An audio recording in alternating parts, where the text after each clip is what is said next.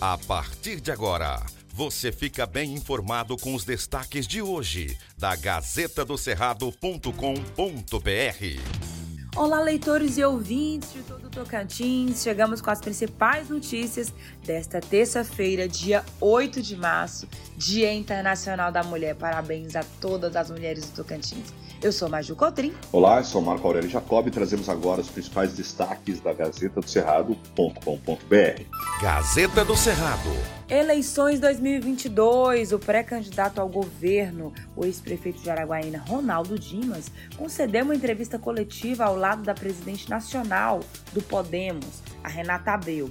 A coletiva aconteceu nesta segunda-feira, dia 7, em Palmas, e a Gazeta mostrou todos os detalhes e traz uma cobertura especial. Dimas falou das articulações aí para montar o grupo em torno da sua pré-candidatura. E ele fez uma declaração que deixou todos assim surpresos quando ele admitiu a possibilidade de deixar os quadros do Podemos e se filiar a outro partido, justamente para fazer esse arranjo partidário de apoios que ele precisa para as eleições. Ele afirmou que já recebeu convites do MDB, do PL, do União Brasil. É, Dimas foi exaltado aí pela presidente nacional do Podemos, a Renata, né, que veio ao Tocantins para uma agenda é, com pré-candidatos proporcionais do partido, mas que também é, falou muito bem de Dimas, disse que o partido tem orgulho dele, falou que ele tem credibilidade política, né? Dimas afirmou que segue hoje para Brasília, onde deve tratar dessas articulações para saber se vai ou não mudar de partido. Segundo ele, um dos motivos é justamente ter a garantia do apoio do seu amigo e aliado, o senador Eduardo Gomes. Gomes é um apoio estratégico aí para Dimas e ele analisa em mudar de partido porque o Podemos tem como pré-candidato à presidência o Sérgio Moro. E Eduardo Gomes é líder no Congresso do presidente Jair Bolsonaro. Inclusive, Dimas admitiu aí que não tem nenhuma dificuldade em apoiar o presidente Jair Bolsonaro. Outra novidade anunciada é que o deputado federal, filho de Ronaldo Dimas, Thiago Dimas, vai sim se filiar ao Podemos e pode até assumir o comando do partido se o pai for sair. Continue acompanhando os detalhes na Gazeta. Gazeta do Cerrado. No interior do Tocantins, idoso de 95 anos é levado ao médico em carrinho de mão. O idoso Luiz Aguiar de Freitas, de 95 anos, precisou ser carregado dentro de um carrinho de mão para conseguir atendimento médico no interior do estado nesta segunda-feira, dia 7. Segundo a família, durante o período chuvoso eles ficaram praticamente ilhados por falta de uma ponte na região. A família vive em uma propriedade rural em Pindorama. O idoso teve câncer de pele e teve diagnóstico de Covid recentemente e ficou internado em Porto Nacional. Como não é possível atravessar o córrego de automóvel, os parentes precisaram levar o idoso em um carrinho de mão até a margem e atravessar a água com ele no colo. Situação lamentável que mostra que ainda há muitos desafios para o acesso à saúde em vários lugares do Tocantins. Gazeta do Cerrado.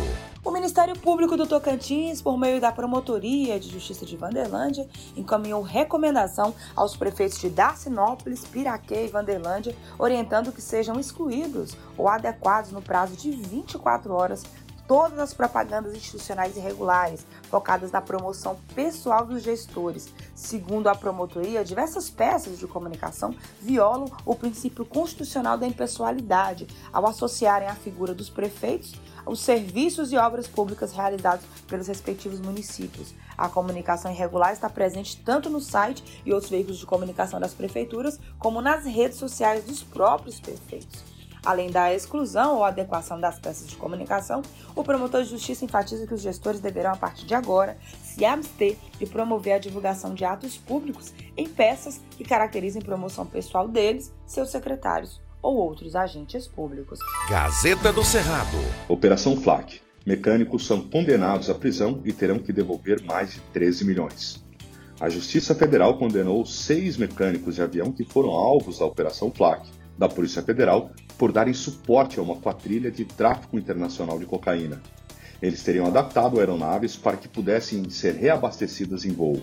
O objetivo era que conseguissem realizar grandes deslocamentos de drogas sem precisar pousar em aeroportos ou aeródromos onde há fiscalização.